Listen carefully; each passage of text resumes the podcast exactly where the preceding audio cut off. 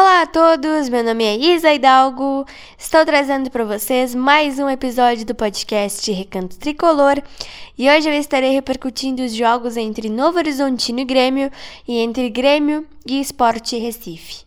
O jogo entre Novo Horizontino e Grêmio aconteceu na sexta-feira passada, dia 16, e foi um jogo que surpreendeu a todos nós, né? Esse jogo marcou a vitória do Novo Horizontino sobre o Grêmio por 2 a 0. E o jogo entre Grêmio e Esporte Recife aconteceu na terça-feira, dia 20, famoso dia do Gaúcho, e nós vencemos, conquistamos uma vitória importantíssima rumo à Série A do Campeonato Brasileiro. Vencemos o esporte por 3 a 0. Além de estar falando sobre essas partidas, eu estarei fazendo a projeção do próximo jogo do Grêmio no Campeonato Brasileiro, que vai estar acontecendo só na semana que vem, dia 30, contra o Sampaio Correia, lá no Maranhão.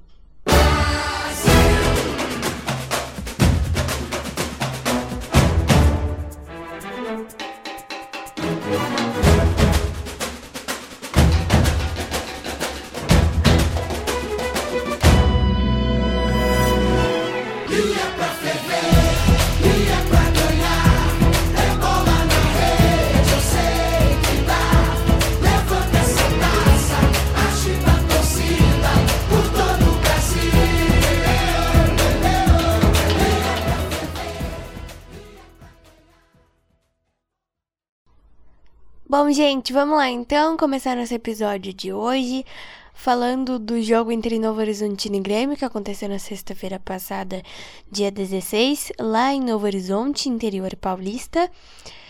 E como eu disse antes, esse jogo foi um jogo que surpreendeu a todos nós, né? A atuação do Grêmio nessa partida com certeza foi uma das piores atuações na, na Série B do time, né? Nós perdemos para o Novo Horizontino por 2 a 0 e isso deixou o torcedor bastante chocado, eu diria.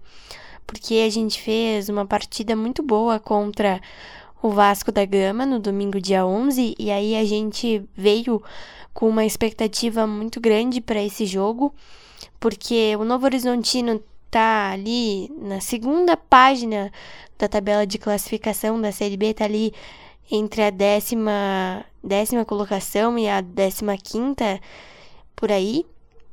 E nós não conseguimos jogar, né? A atuação do Grêmio foi bastante irreconhecível. O Renato tentou arrumar esse time no segundo tempo, mexeu no intervalo, mas não adiantou.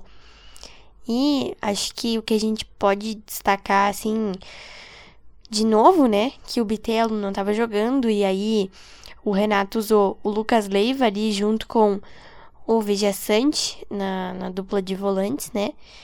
E o Tassiano ficou no lugar do Campas. Mas o Lucas Leiva não fez um jogo bom, assim como quase todo o time, né? Quase todo o time não, todo o time, né?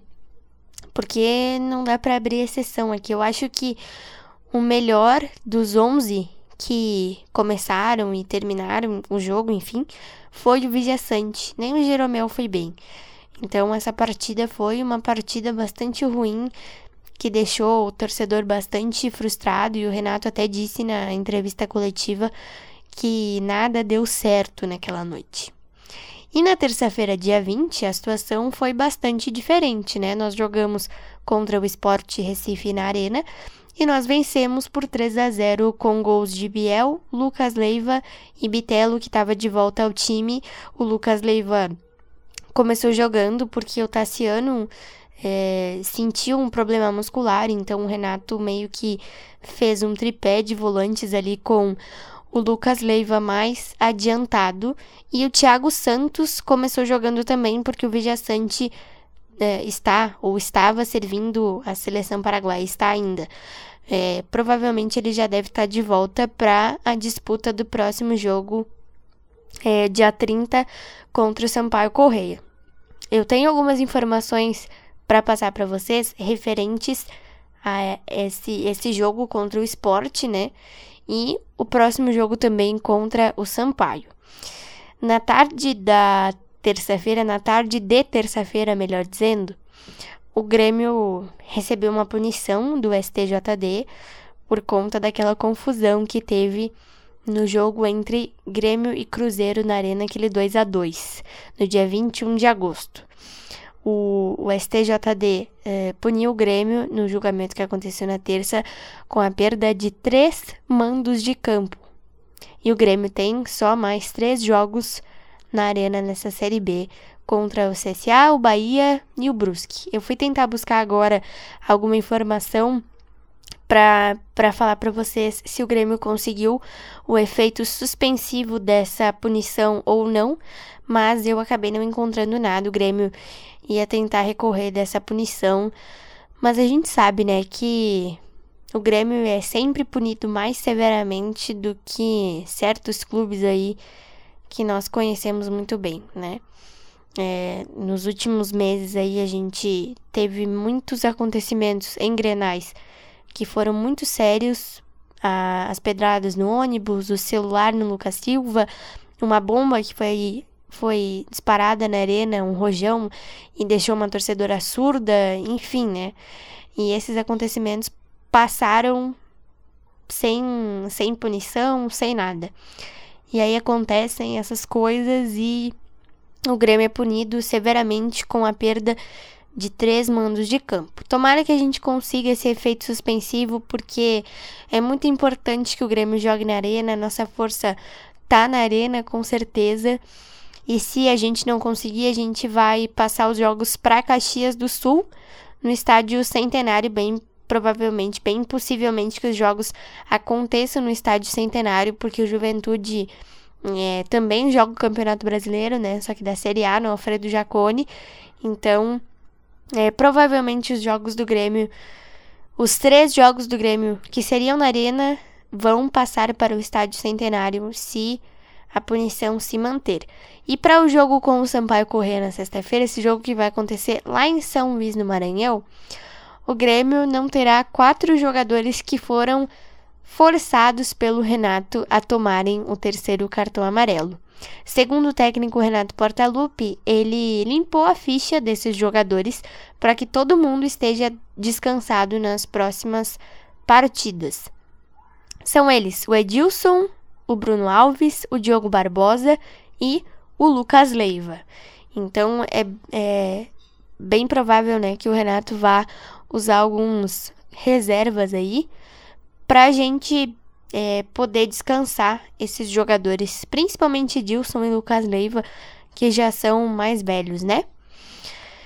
Sexta-feira, então, dia 30 da semana que vem, né? Sexta da semana que vem, a gente tem esse jogo importante contra o Sampaio.